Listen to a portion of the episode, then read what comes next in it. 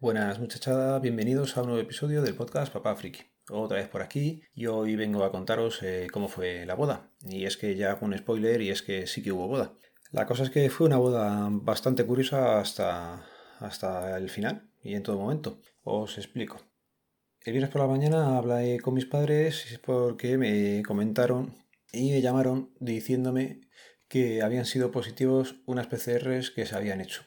Con lo cual, pues te quedas a cuadros porque ni sabíamos que estaban malos. Los jodidos se habían callado, querían. no sé qué es lo que querían exactamente, porque estando ya con síntomas se tendrían que haber quedado en casa sí o sí. Pero bueno, se hicieron una PCR de la cual no nos dijeron nada. Mi padre perdió completamente el sentido del olfato y del gusto, con lo cual, pues ahí es prácticamente seguro que, que era positivo. Pero así todo lo mantuvieron en secreto los jodidos. Y mi madre, que es broncosmática, pues por lo visto tuvo unos cuantos días que estuvo un poco peor. Por suerte están bien. Pero son gente mayor y bastante cabezona. Así que nada, y cuando nos lo dijeron por la mañana, eh, su idea era acercarse, más que nada porque mi padre era testigo. Y cuando se lo dijeron a mi hermano, pues ya no podía cambiar los papeles. Entonces pasamos la tarde del viernes muy entretenida, no sabiendo si podíamos, al final, se podría hacer la boda o qué pasaría. Total, les conseguimos convencer de que no se pasaran por allí. Y es que ya no es solamente por ellos que se pongan muchas mascarillas y tal. El tema es que nos fastidiaban prácticamente a todos. Porque claro, si estás con un contacto positivo, pues tienes que informar en el trabajo, tienes que informar en cantidad de sitios y, dejarías de hacer bastantes cosas que, que por una irresponsabilidad eh, que querían hacer, pues nos fastidian un poco a todos. Y más o menos conseguimos hacerles ver que no, no era la mejor forma de, de ayudar el día de la boda de, de su hijo. Ya sabéis muchas veces cómo son esta gente mayor que hasta que consiguen hacerle ver las cosas, pues de primeras les cuesta. Bueno, mayor y gente joven y, y todos somos un poco cabezones y, y, es cierto que, joder, tener que, que casarte sin tus padres es un fastidio, pero cuando es el cuarto intento, pues como que ya dices a ver si sale todo para adelante, esté quien esté y venga.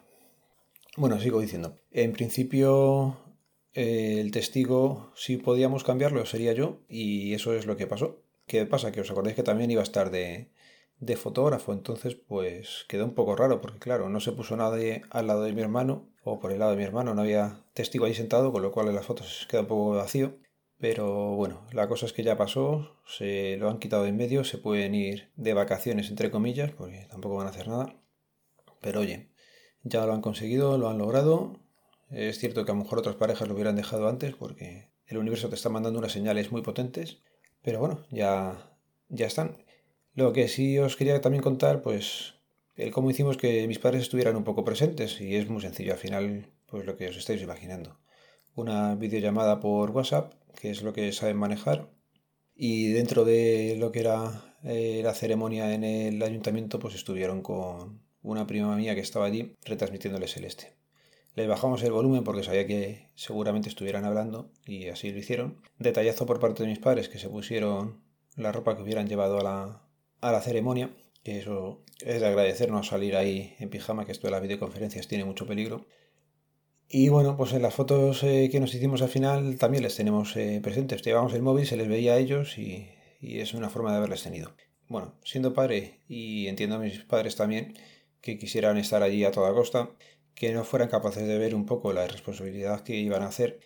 Me alegro de, haber conseguido que, sí, que, vieran que, era lo mejor lo que hicieron, pero entiendo que, tiene que ser fastidio.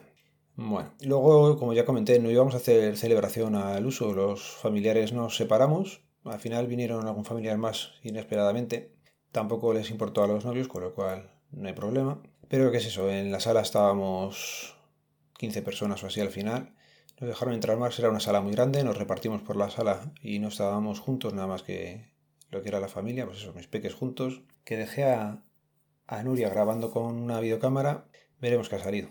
Y nadie quería contaros eso, que hemos sido una de las últimas bodas antes de que confinen ciertos barrios de Madrid, que lógicamente a partir de ahora se complica bastante todo, mm, ya no por tema de, trabajos y demás, sino del tema relaciones sociales, que prácticamente las teníamos reducidas a, a la nada, pero la semana que viene es el cumpleaños de los mellizos y en teoría no nos podemos juntar con nadie, porque nosotros ya ponemos cinco personas, las reuniones las han establecido en seis, así que o viene a vernos la gente de uno en uno o veremos qué, qué forma tenemos de celebrar el cumpleaños la semana que viene.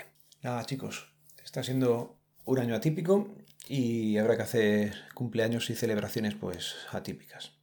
Bueno, no me enrollo más, os recuerdo que este podcast pertenece a la red de sospechosos habituales, que podéis seguirnos en fitpress.me barra sospechosos habituales, que los métodos de contacto quedan en las notas del programa, os recuerdo hoy la página papafriki.es, tenéis todos los métodos de contacto y todos los posts desde el principio, por si queréis escucharlos y el reproductor vuestro solamente os mostrará los últimos 20 o lo que sea. Y nada, un saludo, nos vemos, nos leemos, nos escuchamos, adiós.